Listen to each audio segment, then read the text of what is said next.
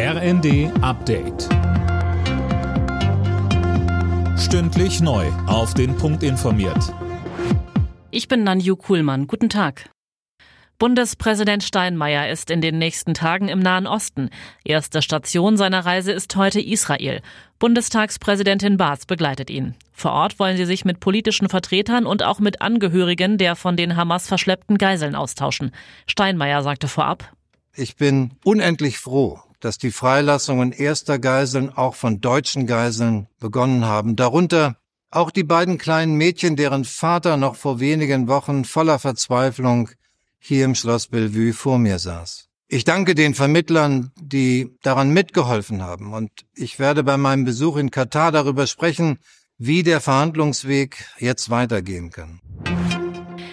Die Feuerpause hält und der Austausch von Hamas-Geiseln gegen palästinensische Häftlinge geht weiter.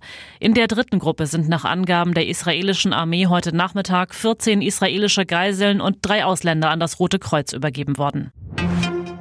Deutschland muss für Fachkräfte aus dem Ausland attraktiver werden. Das hat Arbeitgeberpräsident Dulger der Bild am Sonntag gesagt. Er rechnet wegen des Fachkräftemangels mit einem Wohlstandsverlust. Mehr von Philipp Nützig.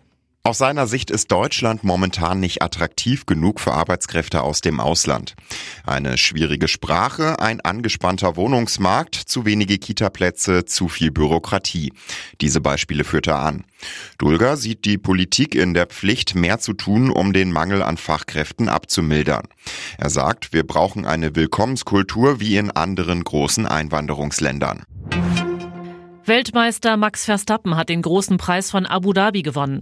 Im letzten Formel-1-Rennen fuhr der Red Bull-Pilot damit seinen 19. Saisonsieg ein, ein Rekordwert.